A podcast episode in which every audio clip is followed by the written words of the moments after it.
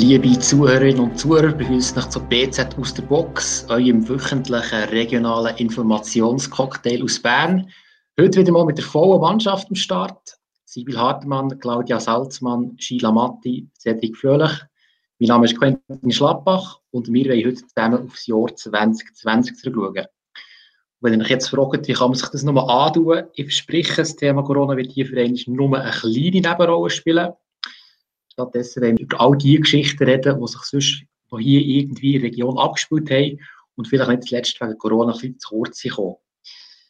Schnell zum Format von dieser Sendung. Ich werde nachher ein Lösung mit euren Namen ziehen und dann wird jeder von euch eine Geschichte aus dem 2020 vorstellen, die euch irgendwie besonders in Erinnerung ist geblieben.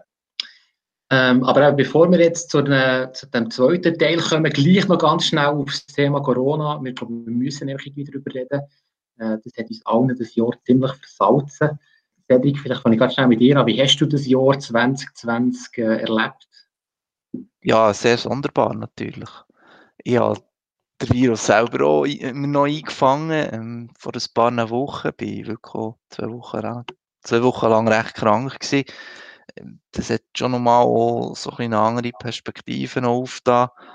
Ich habe schon ja denke, das Glück gehabt, es war kein schwerer Verlauf oder so, aber einfach nein, das mit beim Testzentrum anstehen, ähm, auf das Resultat warten, das hat schon nochmal so ein kleines Bewusstsein irgendwie zusätzlich geschaffen, weil man, glaube ich, im Verlauf von diesem Jahr irgendwie, auch wenn man sich dagegen wehrt, irgendwie ein bisschen abgestumpft ist, aber wenn du mich fragst, wie das ganze Jahr war, für mich ist es irgendwie so vorbeigezogen, irgendwie äh, das Zeitgefühl verloren und ja, ich bin froh, ist es durch und ich bin froh, gibt es jetzt irgendwie mit der Impfung dann hoffentlich auch irgendwie mal äh, so ein einen neuen Horizont. Du bist, glaube ich, der Einzige, der das Virus von uns fünf hatte. Äh, vielleicht noch bei den anderen. Wir haben ja alle das Jahr auch im Homeoffice verbracht. Das ist ja einerseits mal eine privilegierte ähm, Position. Andererseits hat es mir persönlich gedacht, die, die die Welt zwischen Schaffen und eben Privat hat sich wie so verschwommen. Wie habt ihr das erlebt? Sibylle, kannst du vielleicht etwas erzählen? Ja, ich muss sagen, das ist für mich der erste Lockdown. Also ich habe das Gefühl, dass wir eigentlich schon fast im zweiten Lockdown drin sind. Hoffentlich kommt er nicht oder vielleicht hoffentlich kommt er eben den Morgen. Und beim ersten Mal ist es mir irgendwie viel, viel leichter gefallen. Es ist alles so, es ist so krass gewesen, es ist so neu gewesen, man hat sich müssen, äh, darauf einstellen und irgendwie hat das Homeoffice für mich dann gar nicht so schlecht äh, funktioniert. Aber ich muss auch sagen, das habe ich schon im ersten Podcast erzählt. Wir haben dank dem auch irgendwie eine ganz eine schöne und eine besondere Familienzeit gehabt. Ich war viel mehr daheim. Gewesen. Mein Kind hat total gestaunt, es ist, äh, ja, dass wir einfach beide immer da waren. Und wenn wir nicht da waren, hätte es zu einem anderen Kind können gehen Es war äh, für sie eigentlich recht, recht eine berauschende, eine tolle Zeit gewesen. Jetzt beim zweiten Mal habe ich viel mehr Mühe im Homeoffice bin am Anfang immer noch äh, ins Büro gegangen, wir am Newsdesk ähm, haben das so weit immer noch dürfen. Und jetzt versuche ich es natürlich äh, zu verhindern, ich habe es immer noch gemacht, aber als ich vor ein paar Wochen am Abend um 10 Uhr allein im Büro war und es äh, Shutdown im Büro hat gegeben, Stromausfall hat gegeben, seitdem habe ich mich dann äh, nicht mehr ins, äh, ins Büro getraut, jetzt will ich daheim und probiere probiere mich trotzdem irgendwie äh, zu motivieren, aber es verschwimmt wirklich alles. Ich hatte letzte Woche tatsächlich auch so den ersten Tag gehabt. Das darf man wirklich fast nicht sagen, wo ich irgendwie ähm, bis um halb fünf im Bischi war. Also natürlich habe ich geschafft, natürlich habe ich mein Zeug gemacht und irgendwie nach um halb fünf zuerst mal mit duschen. Es geht gar nicht. Ich muss wieder, aufstehen und duschen äh, ja. und anlegen und arbeiten. Disziplin im Homeoffice genau. ist, äh, ist, eine schwierige Sache. Claudia, du bist ja schon quasi Alltag irgendwann auf der Gas. Wie, wie, hast du das Jahr können überleben bis jetzt? Hey, also das ist glaube ich das komischste Jahr von meinem Leben gewesen, muss ich sagen. Nicht nur, weil ich ja über ähm, Restis schreibe und viel in Restis gehe und auch etwa die noch in einem Club landen oder der muss sicher in einer Bar, ist das Jahr einfach alles ein bisschen anders gewesen. Und eben im Frühling habe ich noch gezügelt und dann plötzlich hatte ich einfach ein wunderschönes Homeoffice gehabt, habe irgendwie nur noch Telefonapparos gemacht. Sehr komische Sache. Und dann hat sich ja wieder ein bisschen normalisiert. Oder? Im Sommer finde ich, da war eigentlich wirklich recht schön. Gewesen. Man konnte Sachen machen, man konnte anhocken, Leute treffen. Ähm, ja, und dann ist es aber nach dem Sommer für mich persönlich recht abgegangen, wo meine Mutter meinem Vater eine Niere hat gespendet. Und ähm, mein Ex-Freund ist gestorben, also er ist abgestürzt in den Bergen und wirklich einfach so Sachen, wo du so denkst, ja, yeah, das bräuchte ich jetzt irgendwie nicht auch noch. Ähm, und im Frühling habe ich eine Ausbildung angefangen, ein CAS. Das ist unterbrochen worden. Ich habe mich sehr gefreut auf das. Das ist dann zum Glück wieder weitergegangen und jetzt äh, sehr intensiv dran. Von dem her bin ich irgendwie so halb im Homeoffice und mit einer Sonderbewilligung dürfen wir in die Schule gehen. Es ist mega komisch, irgendwie dort so Leute zu treffen, als wäre nichts. Aber ich muss sagen, nächste Woche an Ferien. Ich muss sagen, ich freue mich gleich auf die Ferien, um einfach mal schnell einen Cut zu machen und hoffe so fest, dass nächstes Jahr anders wird und dass die Impfung gleich kommt und dass die wirkt und dass es genug Impfstoff hat. So persönliche Schicksalsschläge, Sheila, vielleicht noch du, wie hast du, was lautet dein Fazit von diesem Jahr 2020? 2020 war beschissen. Nein. Nein, ich bin hure froh, wenn das Jahr einfach durch ist. Keine Ahnung. Ich war, am Anfang, als die erste Welle kam, bin ich noch ein bisschen optimistischer gewesen. Ich habe gefunden, jetzt tut doch nicht alle so, ein bisschen Homeoffice ist doch nicht schlimm. Aber irgendwie vermag es das Jahr einfach mit einem Mist nach dem anderen hinterführen zu kommen. Also irgendwie eben Corona ist etwas, und dann habe ich mir noch die Bänder gerissen im Sommer, was mich irgendwie einen Monat hat lahmgelegt, und dann sind die, ähm, weiß gar nicht, dürfen wir über die Sparmaßnahmen bei Tamedia reden? Sicher. Das wäre auch so ein Thema, dass uns ja nächstes Jahr eine riesige Sparübung bevorsteht, der BZ, wenn er es noch nicht hat, mitbekommen und jetzt habe ich ja in den letzten Wochen noch mit einem Todesfall im engsten Freundeskreis zu kämpfen gehabt und gestern auf alles auf. Und hast gedacht, jetzt ist es langsam fertig, jetzt musst du nur noch irgendwie so 13 Tage hinter dir bringen. Das klingt jetzt vielleicht im Gegensatz zu allem anderen banal, aber es war irgendwie so das Kirsche auf der Torte, gewesen, ist noch mein Computer ausgestiegen. Und wer mich kennt, weiss, dass mein Computer mir ein wichtig ist. Und dann äh, ist wirklich das Motherboard durchgebrannt. Jetzt muss ich da nochmal für... Äh, über 1000 Franken neue Komponenten reinschmeißen. Also es ist irgendwie alles ein bisschen... Ich bin froh, wenn es durch ist. Ja, da sind wir, glaube ich, irgendwie alle. Jetzt hoffe ich, habe ich das Versprechen vom Anfang nicht gebrochen, dass Corona nur eine Nebenrolle spielt. Aber jetzt verspreche ich, jetzt kommen wir zu unserem eigentlichen Teil. Äh, eben, ich habe hier vier Lösungen mit euren Namen. Ich will jetzt hier mal eins auftun und äh, ich bei der Person das Feld verloren. Sibyl, Du bist dran. Jawohl. Ja, ich habe nicht sehr lange überlegen, welche Geschichten sie nehmen. Ich habe nämlich nach dem Lockdown genau eine einzige größere Geschichte gemacht, abgesehen von den Podcasts. Und das war ein besonderes Porträt, unsere multimediale äh, Porträtserie «Besonders». Und zwar habe ich Maria Botta ähm, porträtiert. Sie hat acht Kinder. Und ähm, hat nebst dem sie, sowohl sie und ihre Mann noch eine Karriere hergelegt. Sie ist äh, Ernährungsexpertin, Fachjournalistin, Buchautorin, Personal Tra Trainerin. Also äh, man kann fast nicht aufhören aufzählen, was sie alles neben diesen acht Kindern macht. Und was zusätzlich noch sehr speziell ist bei dieser Familie, nebst den acht Kindern, die sie haben, ist, dass sie an zwei verschiedenen Orten wohnen und nicht mal an zwei verschiedenen Orten, sondern sogar noch in zwei verschiedenen Kantonen. Der Vater mit den fünf Eltern wohnt in Ettingen in der Wohnung und die Mutter wohnt mit den drei kleineren im Friburgischen eine Stunde weg.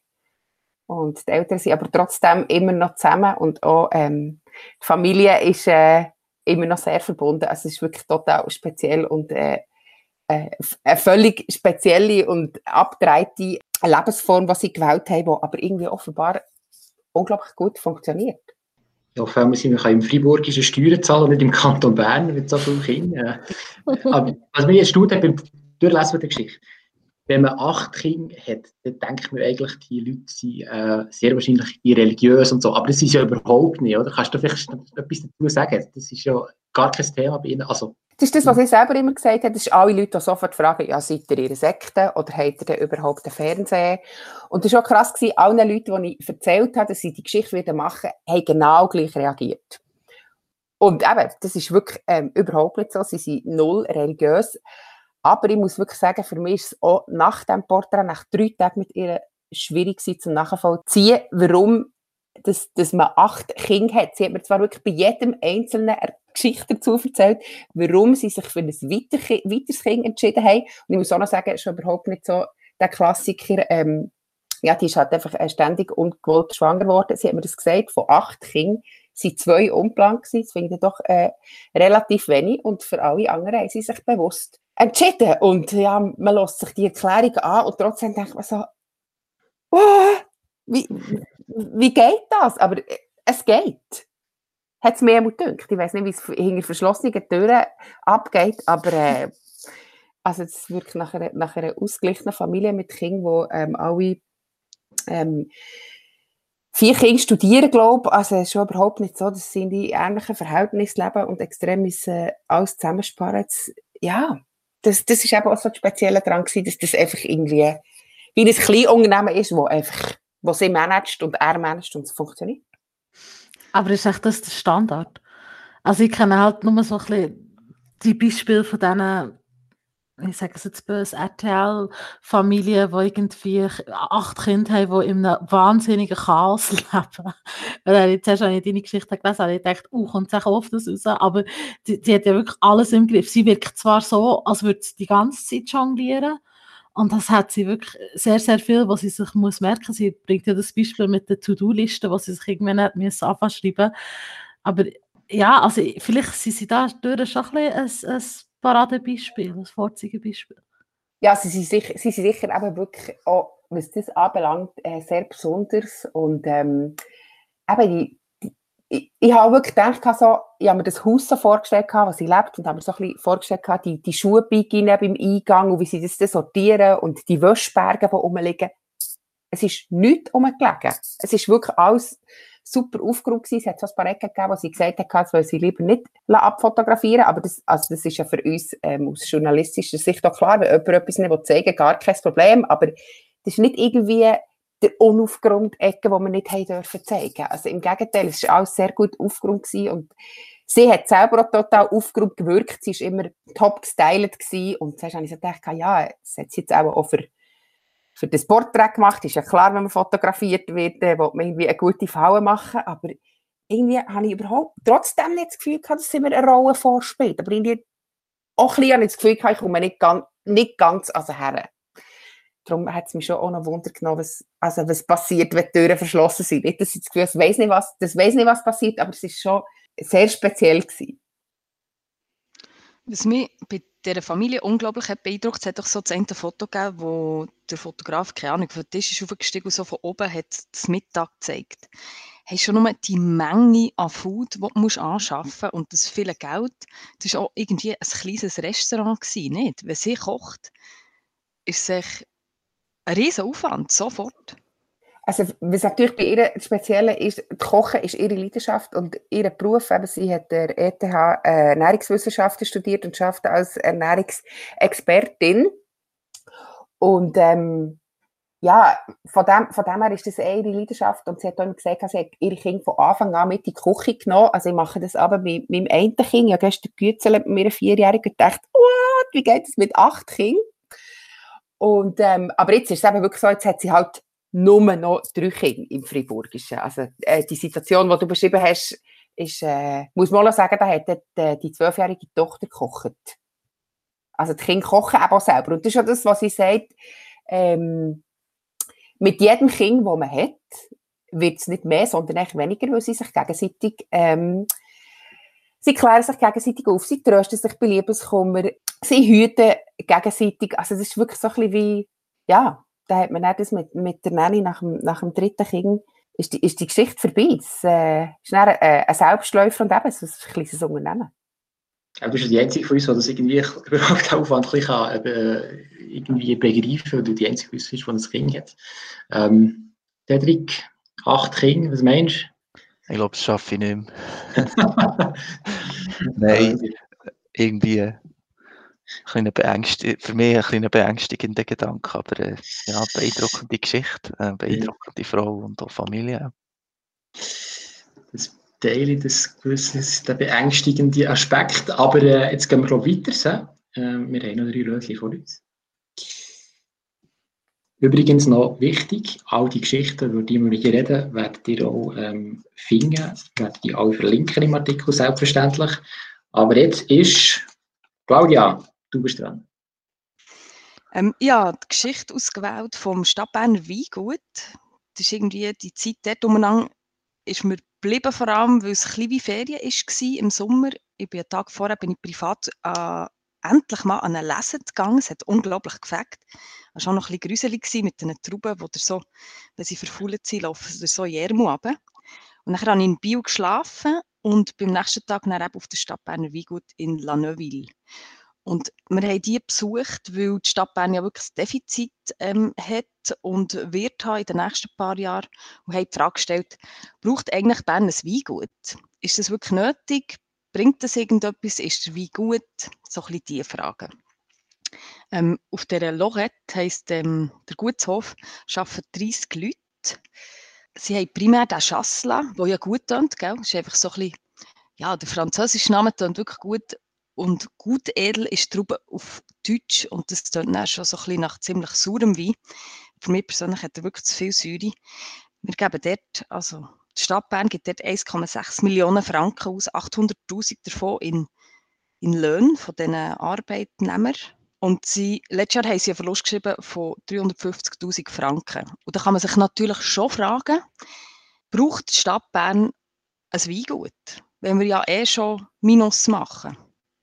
Ich habe gerade fragen, zu welchem Resultat bist du da braucht die Stadt Bern wirklich ein Weingut? Ja, genau. Also ich masse mir das ja nicht an, in dem Sinn. Es ist eigentlich für 1,6 Millionen ist ich weiß nicht recht, ob man über das muss diskutieren wenn wir nachher in der Stadt Bern eine Schwimmhalle von 50 Millionen bauen. Oder? Es ist so ein bisschen, was denkt euch?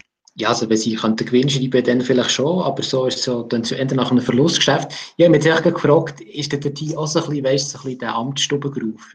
Ist der die auch vorfindbar gewesen? Oder wie hast du die das Gefühl gehabt, äh, wie das die läuft auf diesem Betrieb? Also ich habe noch mit ein paar anderen Winzer und Weinhändlern geredet und die haben halt schon auch so gesagt, ja gell, wenn nicht so, die Wein wird ja eh verkauft. Oder Coop ist zum Beispiel ein grosser Kunde, nimmt ähm, recht viele Flaschen von diesem Gutshof ab. Äh, die haben Verträge, die laufen, also sie sind nicht herausgefordert in dem Sinn, um wirklich ähm, weißt, richtig innovativ zu sein, würde ich mal wagen zu behaupten. Und das merkt man eben vielleicht auch am Wein Also was, was mich bisschen traurig dünkt, ist, es hat so ein Feld gehabt, wo, wo leer war. dann habe ich gefragt, ja und, was setzt ihr jetzt hier? Und nachher sagt der Herr Berner, der eben neu dort arbeitet, sagt so, ja, Schassla. Und dann sagt ja, aber der hat ja schon so viel Schassla, warum denn noch mehr Schassla? Wollt ihr nicht etwas richtig Innovatives machen? Und eben, man kann auch darüber diskutieren, ob jetzt die Chasla-Traube einfach die Traube ist, die halt in dieser Region wächst und wo auch der Klimawandel nicht viel wird anhaben. Aber gleich, weißt irgendwie bei all diesen Traubensorten, die es doch gibt, und ja die eh schon so präsent ist, auch bei den Nachbarswinzer und so, dann müssen wir ja nicht noch mehr von dem setzen. Von dem her, ja, habe ich vielleicht schon ein bisschen Amtsstubengeruf, oder wie hast du es genannt, vorgefunden? Ja, genau. Aber äh, was sagen eigentlich Politiker dazu? Also es ist schon irgendwie noch ein Gemeinderat, wo, wo das muss verantworten, nehme ich mal an. Was sagen die, dass da quasi alle Jahre irgendwie ein sechsstelliger Verlust geschrieben wird? Ja, also der Chef vom Weingut ist eigentlich der Michael Ebersold, der, der Finanzminister. Und der hat sich ja rote Zahlen gewöhnt. rote Zahlen gewöhnt, genau. Nein, und ähm, der, sein Vorgänger, der Alexander Schmidt, hat eingeführt, dass der Wein jedes Jahr vorgestellt wird im Mosesbrunnen. Und ich denke, es ist einfach, man kann es nicht wie ein normales Geschäft abhandeln, weil es ist sofort ist es emotional, oder? Mit Wein, mit Essen, mit all dem Zeugs.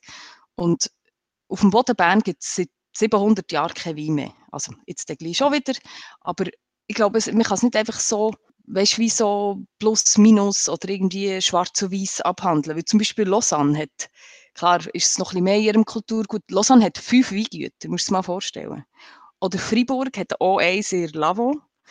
Die Murtener Burger haben auch ein Weingut. Von dem her, vielleicht muss man das haben. Ich weiß es nicht. So für einen guten Ton.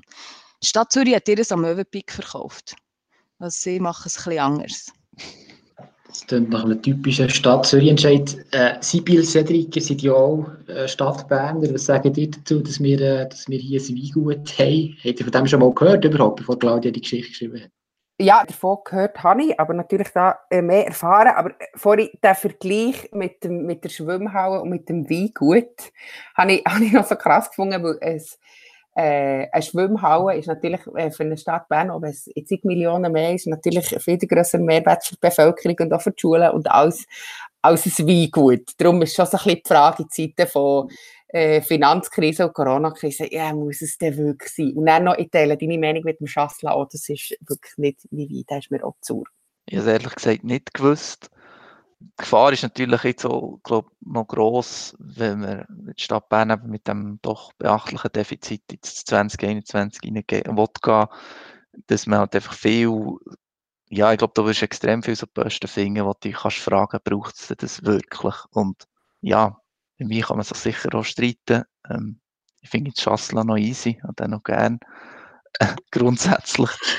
ob schon ich nicht, äh, ich, ich glaube, ich hatte den Berner Hauswein, den habe ich glaube noch nie gehabt. Vielleicht mal per Zufall. Aber ich habe es nicht gewusst.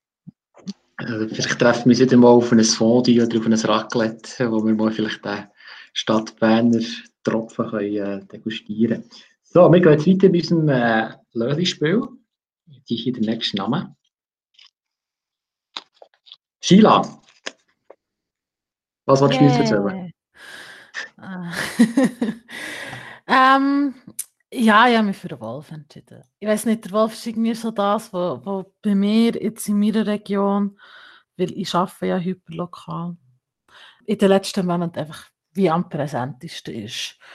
Also man, man hat es ja lesen Wir haben im Gürbetal und im ganzen Gebiet ein Wolfsweibli, das umeinander geht, wo in regelmäßigen Abständen immer wieder ein Schaf mitnimmt und das ist halt, ja, emotional auf beiden Seiten. Da wird immer wieder verlangt, dass man jetzt den Wolf endlich abschießt und dann hat man aber der Kanton und so ein die Fachleute, die immer wieder probieren zu erklären, es ist doch noch gar nicht nötig, der Abschuss und ja, wahnsinnig emotionale Sache und für mich vor allem durchpräsent, weil ich in so einer WhatsApp-Gruppe drin bin Grossraubtier-Info, wo ich immer eine WhatsApp-Nachricht bekomme, wenn der Wolf ein Tier reißt. also, bist du irgendwie am Abend um 6 Uhr, bist so kurz vor dem runter und dann kommt wieder ein Schafsriss in irgendeiner Gemeinde rein und du denkst so, okay, müssen wir jetzt das auch noch mitnehmen? Wie gehen wir mit dem um? Also es ist auch so eine journalistische Frage, muss wirklich jedes Schaf vermelden oder nicht? Das ist noch ist noch so auf zwei Ebenen spannend, habe ich gefunden. Kommt dir das oft? Kommst du fast alle Tage eine Nachricht über, oder wie läuft äh, Ja, mal, alle zwei Tage war mal. Gewesen. Jetzt auf den Winter wird es tatsächlich ein bisschen leislicher. Also ich glaube, die letzte Nachricht habe ich am ähm, ah, vor sechs Tagen, also es ist schon relativ lang her. Weil auf den Winter, das hat mir äh, der Jagdinspektor vom Kanton erklärt, als ich mit ihm telefoniert die brauchen weniger Energie auf den Winter. Die tun wieder das ganze System runterfahren und ziehen sich auch ein bisschen mehr zurück, gehen ein bisschen weniger in, in Siedlungen und dann ähm, geht er eigentlich oder er hofft, dass es im Winter ein bisschen ruhiger wird. Bis jetzt sieht es echt gut aus. Was ich mich dort noch gefragt habe, oder der Wolf ist ja mal vor Jahren, das im Wallis ist, das ist ja immer wieder Thema gewesen, was ja mhm. hoch emotional zu und her gegangen ist. Und, und jetzt ist er irgendwie, und dann hat man immer so gedacht, ja, ja, die Bergler, jetzt wollen sie ihn noch abknallen und so. Und dann haben sie ja immer wieder mal das Tier, glaube ich, erlebt. Zum Teil, glaube ich, auch nicht irgendwie juristisch super, sondern irgendwie so ein bisschen Selbstjustiz, wenn ich es richtig in Erinnerung habe. Äh, und jetzt ist er auf das Mal ja wirklich mega nach. Also das Gürbental ist eigentlich ja, schon Agglomerationsgebiet von der Stadt Bern, wenn du so willst. Er hat da schon ähm, das Kanitz gerissen. Das zum Verdeutlichen, voilà. wie nach das er ist, ja. Also in der äußersten Ecke von Königs, aber. Ist es irgendwie, gibt es da auch Vergleichswerte mit anderen größeren Schweizer Städten oder ist, ist da Bern irgendwie jetzt ein Novum eigentlich? Hm. Ich habe mit, da mit der Expertin von Cora, das ist, ähm, die, ist die Organisation, die für das Monitoring vom Wolf zuständig ist. Also wenn irgendwo in der Schweiz ein Wolfsriss passiert, dann gehen die Daten über Cora und werden dort ähm, ans Labor geschickt etc. Und sie hat, und ich habe sie gefragt, hey, ist das außergewöhnlich, dass der Wolf so nach an die Menschen herkommt? Und da hat sie kurz gelacht und gefunden, das sei überhaupt nicht außergewöhnlich, sondern das sei eigentlich normal, weil ein Wolf hat ein riesiges Territorium sozusagen, ein riesiges Einzugsgebiet, der macht irgendwie am Tag, säckelt der auch rund 40 bis 50 Kilometer quer durch die Gegend. Und dass da eine Siedlung reinkommt, kannst du fast nicht vermeiden. Und sie hat irgendwie jetzt ähm, das Beispiel aus dem Graubünden genommen, da haben wir, glaube die meisten Wolfsrudel. Und dort sie, also dort ist es gang und gäbe, dass sie nachkommen. Er ist jetzt natürlich, ich habe gesagt, jetzt, aber er ist gleich nicht in die Stadt rein, gell? Also wenn es dann zu laut wird und so, das schreckt ihn schon ab. Aber dort, wo, es nur ländlicher prägt ist, in den Gemeinden, wo er eben aktiv ist, ähm, Gübertal, Gantrisch Gebiet, da ist es absolut normal, dass er auch mal irgendwie am Dorfrand in der Nacht ein Schaf mitnimmt. Vor allem, weil sie ja dort für einen Wolf blöd gesagt wie auf dem Präsentierteller liegen. Die sind irgendwie durch eine, ja, das ist ein bisschen böse formuliert, die sind durch einen Zaun gesichert, wo er darunter kann durchschlüpfen kann, ohne dass ihm etwas passiert. Und dann ähm, können sie ja gar nicht wegsäckeln, weil sie ja bei diesem Zaun drin sind. Also ja, dass der Wolf in die Siedlungen reingeht, ist etwas, wo man damit muss leben muss. Und eben gleich ist es ja noch noch interessant, eben, man, man hat immer von unserer, aus unserer städtischen Optik eben auf die Bergkantone mhm. geschaut und äh, sich manchmal auch so ein bisschen den Kopf gekratzt. Ja, kommt doch jetzt mal klar, dass es irgendwie auch wieder größere Raubtiere gibt halt.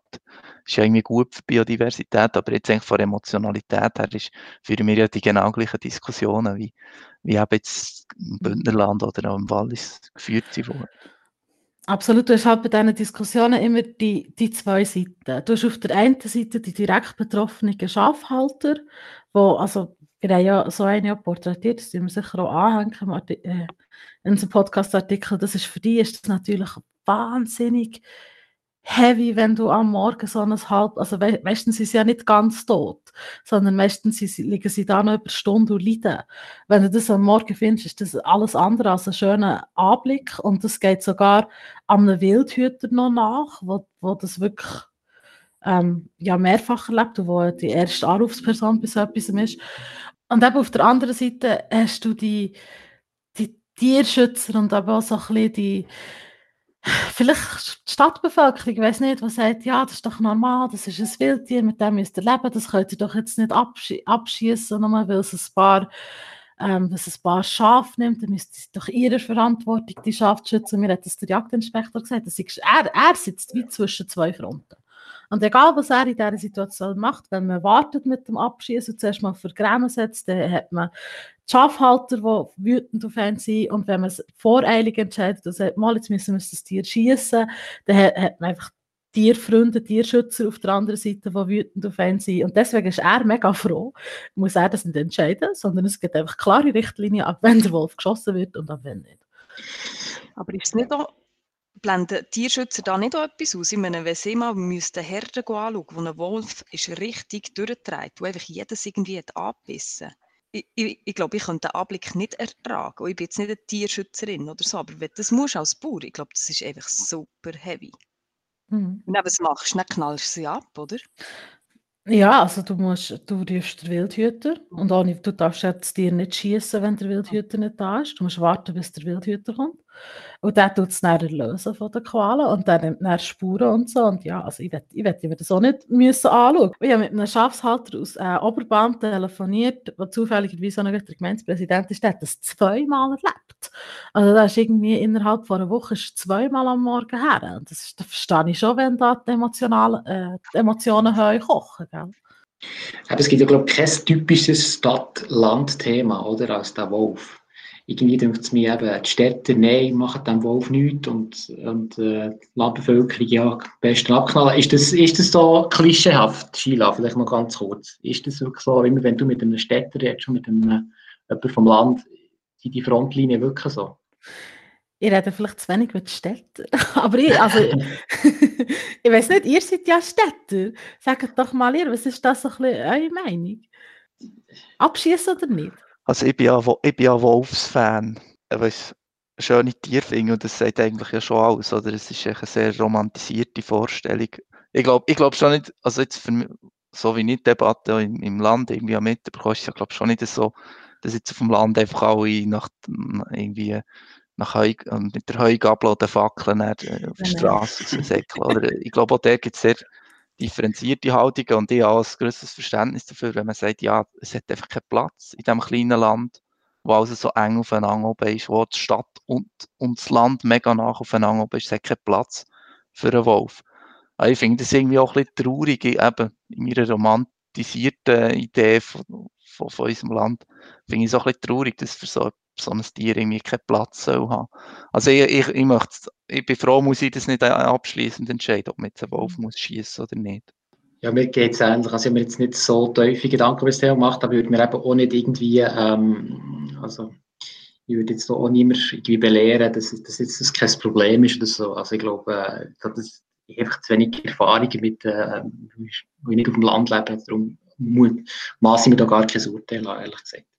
Aber jetzt müssen wir weitergehen. Wir äh, kommen noch zum letzten. Cedric, steht tatsächlich die Namen auf dem Los. Was hast du für eine Story?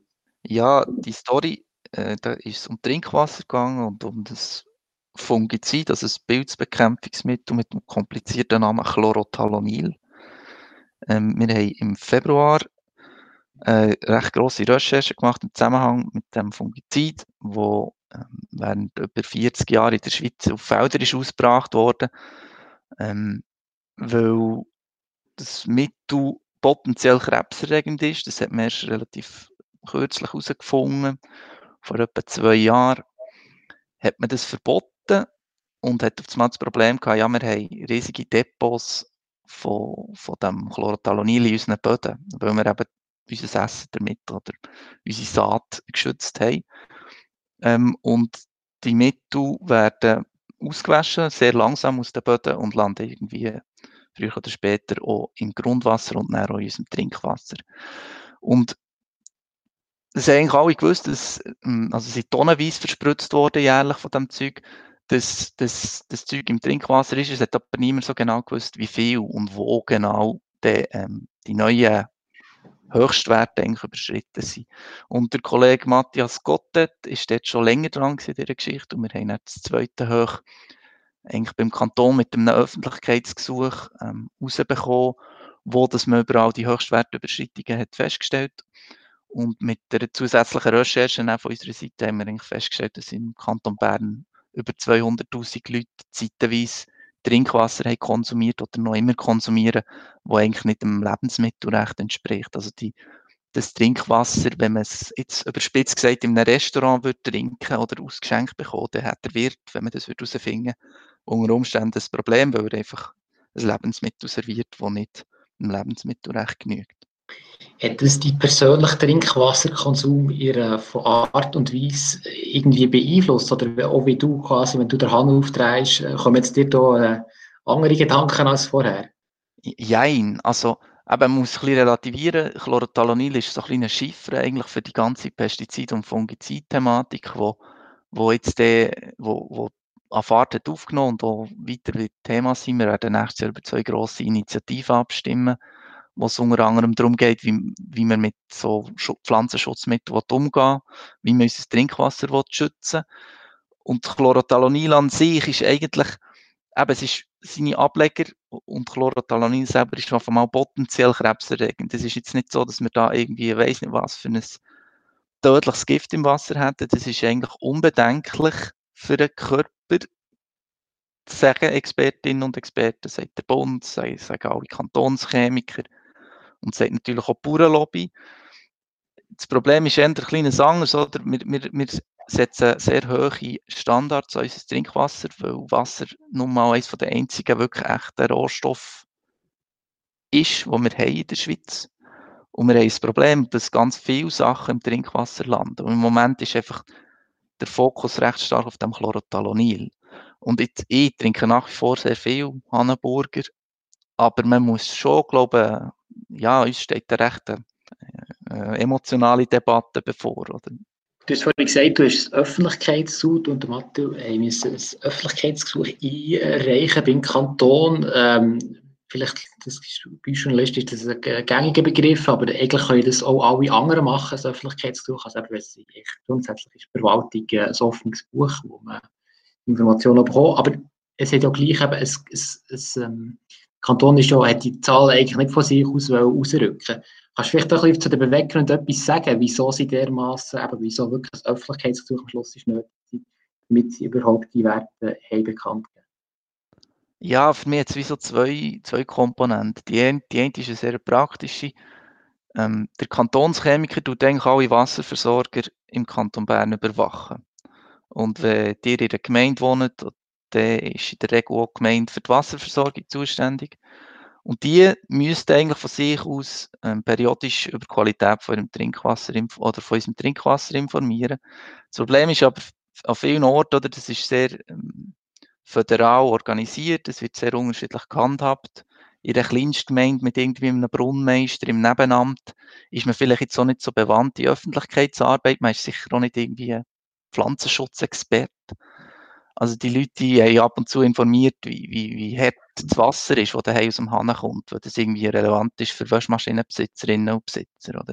Und jetzt haben sie es auf einmal mit einem Mittel zu tun, das vielleicht Krebs erregen oder? Ich glaube, da hat es am Anfang auch nicht so Sensibilität dafür gegeben. Der Kanton sollte die eben überwachen und er kann ja auch nicht bei allen nachmessen. Und das ist eigentlich wieder der erste Punkt das System an sich, das Überwachungssystem hat nicht wirklich gut funktioniert.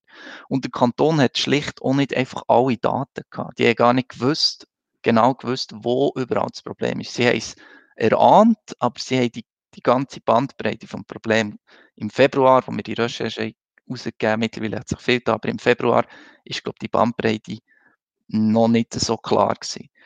Und die zweite Komponente ist die, dass Wasser als Lebensmittel gilt und der Kantonschemiker selber einer Schweigepflicht unterliegt, vereinfacht gesagt.